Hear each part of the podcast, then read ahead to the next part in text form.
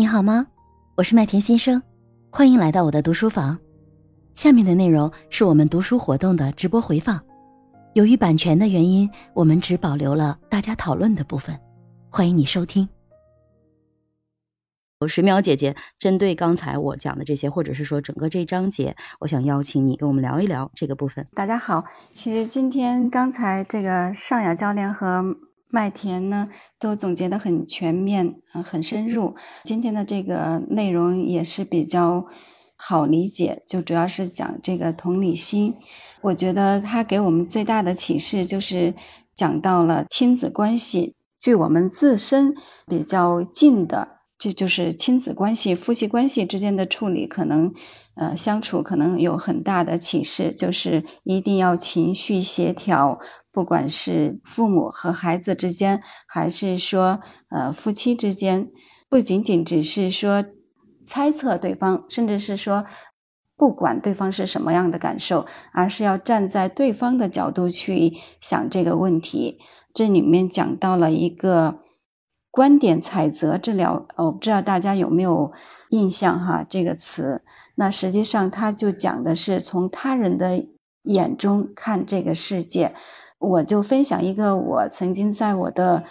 呃疗愈写作工作坊中用到的一个方法哈，与这个是相近的，就是我用到的叫做书信治疗。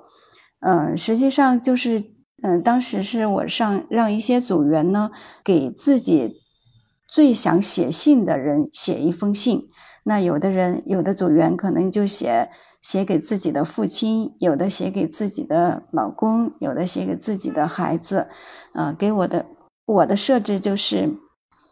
这个书信治疗呢，它是呃先写一封信给对方，然后呢站在对方的角度回一封信给自己。呃，这实际上是和刚才书中讲到的观点采择治疗有呃。呃，相似，呃，非常相似的地方哈，呃，给我印象最深的就是当时有一个呃母亲，她的孩子非常的叛逆，她在写信之前，就是我们在进行写作之前呢，是对她的孩子一直就是很抱怨，就觉得孩子这也不好，那也不好，嗯，然后我们就。呃，小组讨论之后再写信。那写完信给孩子以后，好过过了半个小时，然后呢，我让大家呃站，就是呃呃装作假装孩子已经看了这封信，然后孩子会怎么样给自己回一封信呢？又让他们呃让就是站在孩，就是站在对方的角度给自己回信。结果这位妈妈回信的时候。就是他写信的时候，就是很，呃，脾气暴躁哈，就觉得孩子怎么都不好，嗯，很焦虑之类的。那当他回信的时候，就有点这个，嗯，心态发生了很又显著又微妙的变化，嗯，就是因为他写信的时候呢，就回信的时候呢，他会，呃，因为要。要站在女儿的角度，要给自己的各种行为找找理由嘛，所以他就会，嗯，通过这个回信的这个呃过程中呢，他深刻的理解到了他的孩子的内心感受啊啊，亲爱的妈妈，我怎么样怎么样，然后呢，我就是我这样的行为是因为什么样的原因？那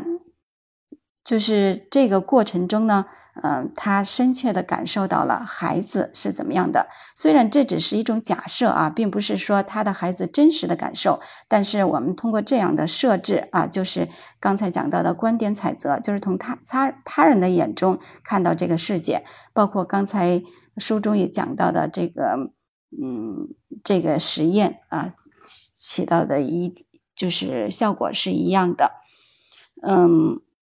然后呢，我我分享这个呃这个小的故事呢，实际上是想呃介绍一种方式，就是因为我们经常会讲到呃我们需要有同理心，我们需要去理解别人。那实际上我们用一些什么样的方法去理解别人呢？我们可能还需要去呃更深入的去学习，因为不管什么事情，我们嗯，不能只是做到表面的去知道，而是要知道怎么去做啊。就像刚才呃讲到的，和孩子之间的这种亲子情绪的协调，你不仅仅只是模仿孩子啊，你不仅仅是知道孩子有什么样的感受，而是要跟孩子之间有这种亲密的互动啊。包括刚才前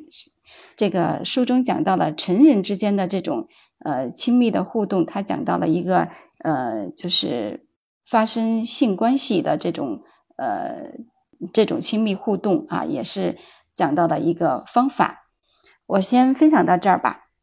好，谢谢水淼姐姐啊，刚刚嗯。刚刚水淼姐姐在讲这个疗愈写作工作坊，然后写到书信治疗的时候，因为我最近有在读呃水淼姐姐的这本书，就是我手写我信，然后我就想到了，就是她通过她讲妈妈给孩子写信，然后其实让孩让妈妈再给。呃，用孩子的身份给自己写信，其实就是一种共情，呃，共情的一个过程啊。这种感受，我我觉得其实是一个非常好的一个方法。因为很多时候我们都知道，我们读了很多书，然后学了很多的道理，但是这些道理也只是道理，并没有真正成为我们内心的能力，并没有让我们真正把它变成我们的从知识的层面变成本能的层面。其实刚才水淼姐姐提供的这样的一种方法，其实就是让我们去尝试着从自己。完全没有这种能力，到去梳理，把它真正的去站在这个角度去做这个事情，去共情他人。然后我也想读一段水淼姐姐她在书中写的话，就是在写作过程中，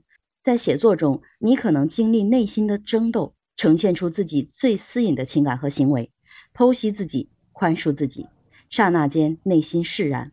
你可能感受过去，缅怀过去，拾起往日的辉煌。重新唤醒内心的某种力量，你也可能无意中挖掘出自己的潜能，发现一个被人忽视的优秀的自己。这个是水淼姐姐的书里面的其中一段话啊，我当着作者的面读读作者的书啊。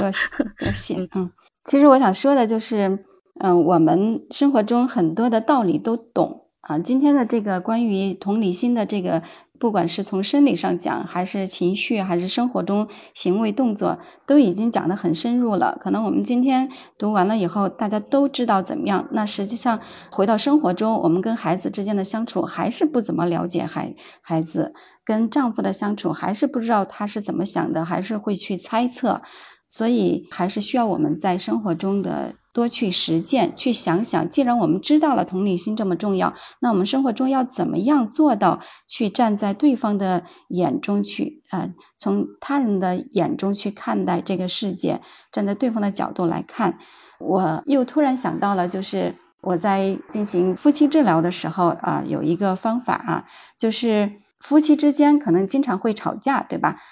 吵架之前呢，叫他争论啊，不一定是很吵得很激烈。这种争论呢，就是大家都站在自己的角度啊，我说的什么就只顾自己输出自己的观点，而不去去想想对方说了什么，甚至是说不去关注对方说了什么，都是希望自己争权夺利啊，争把自己的感受呃讲出来。那如果是说在咨询师的这个。工作室中呢，咨询师可能会要求大家，要求夫妻之间啊，你说的时候就，呃，妻子说的时候，丈夫不要说任何的话，呃，就专心的听，专心的听呢，而且他说了什么，你重复他的话，就是妻子说一句，丈夫听，然后重复妻子说的话，那就是这种就是强迫丈夫关闭自己，先暂时关闭自己的感受，然后去理解妻子的感受。那同样的，一会儿以后再让丈夫说，妻子去听，然后妻子重复丈夫的话，这样也是强强制性的去感受对方。那慢慢的呢，会起到一个非常显著的一个一个变化，因为我们生活中是做不到这个的。先分享到这些，嗯，真的非常感谢水淼姐姐，有水淼姐姐这么专业人士啊，然后在旁边帮助我们一起去解读这本书，或者是说帮助我们真正的把知识从概念的层面变成自己的行为，呃，对我们真的非常有帮助。如果大家感兴趣的话呢，也可以去购买水淼姐姐的这本书《我手写我心》，